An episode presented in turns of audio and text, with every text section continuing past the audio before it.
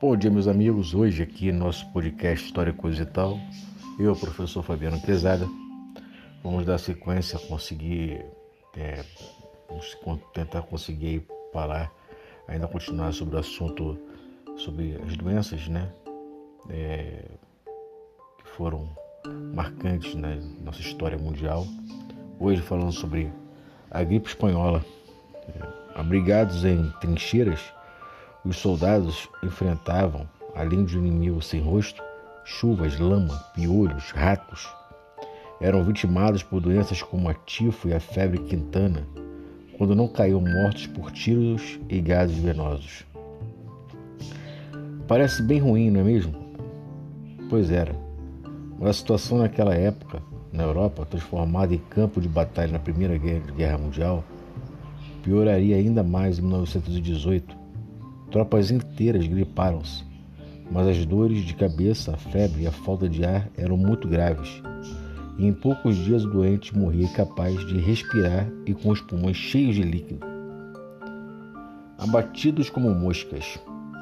Em carta descoberta e publicada por, no British Medical Journal, quase 60 anos depois da pandemia de 1918-1919, o médico norte-americano diz que a doença começa como o tipo comum de gripe, mas os doentes desenvolveram rapidamente o tipo mais viscoso da pneumonia jamais visto.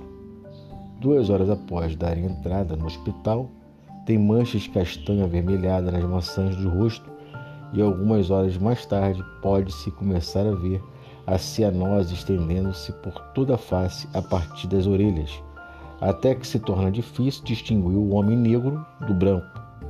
A morte chega em poucas horas e acontece simplesmente como uma falta de ar, até que morrem sufocados.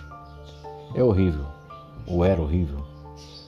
Pode-se ficar olhando um, dois ou vinte homens morrerem, mas ver esses pobres diabos serem abatidos como moscas deixa qualquer um exasperado.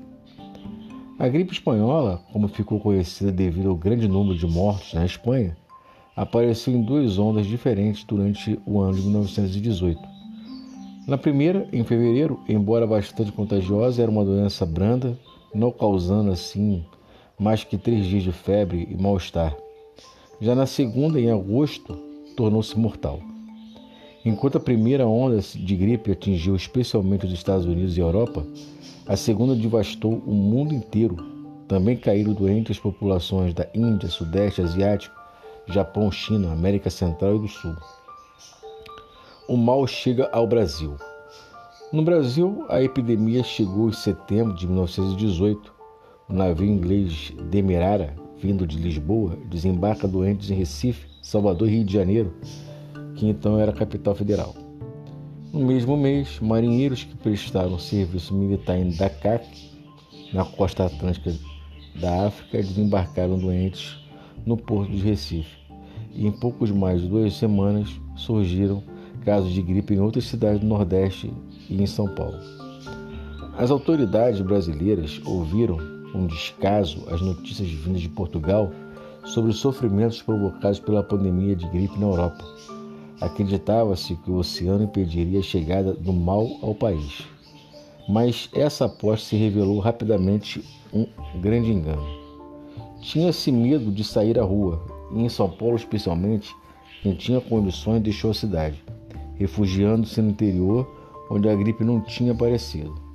Diante do desconhecimento de medidas terapêuticas para evitar o contágio ou curar os doentes, as autoridades aconselhavam apenas que se evitasse as aglomerações. Nos jornais multiplicaram-se receitas. Cartas enviadas por leitores recomendavam pitada de tabaco e queima de alfazema ou incenso para evitar o contágio e desinfetar o ar. Com o avanço da pandemia, sal de quinino, remédio usado no tratamento da malária e muito popular na época passou a ser distribuída à população, mesmo sem qualquer comprovação científica de sua eficiência contra o vírus da gripe.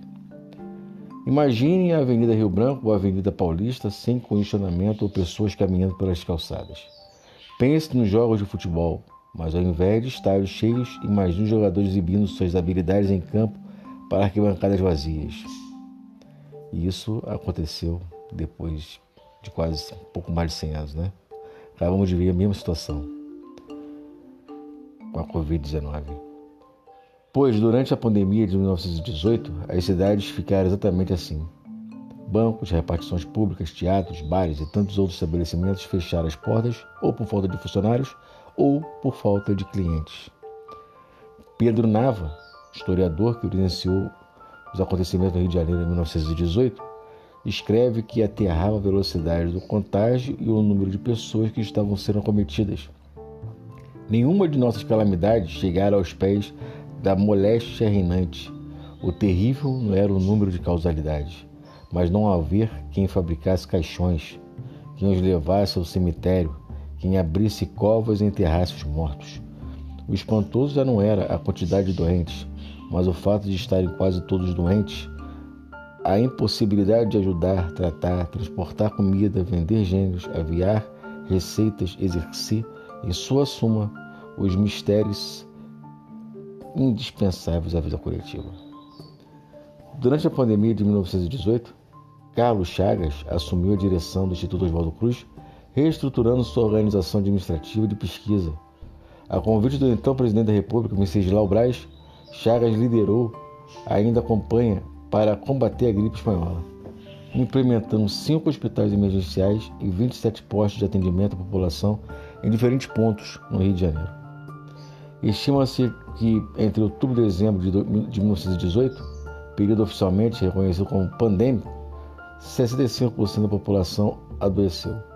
Só no Rio de Janeiro foram registrados 14.348 mortes. Em São Paulo, outras 2 mil pessoas morreram a evolução de um vírus mortal. Ainda hoje restam dúvidas sobre onde surgiu e o que fez da gripe de 1918 uma doença tão terrível. Estudos realizados entre as décadas de 1970 e 1990 sugerem que uma nova cepa de vírus influenza surgiu em 1916 e que, por meio de mutações graduais e sucessivas, assumiu uma forma mortal em 1918. Essa hipótese é corroborada por outro mistério da ciência, um surto de encefalite letárgica, espécie de doença do sono, que foi inicialmente associada à gripe, surgido em 1916. As estimativas do número de mortos em todo o mundo durante a pandemia de gripe em 1918-19 variam entre 20 e 40 milhões. Para você ter uma ideia, nem os combates da Primeira Grande Guerra Mundial mataram tanto. Cerca de 9 milhões e 200 mil pessoas morreram nos campos de batalha da Primeira Grande Guerra, que foi em 1914 a 1918. Então, por, por hoje é só, meus amigos. Um forte abraço e até a próxima.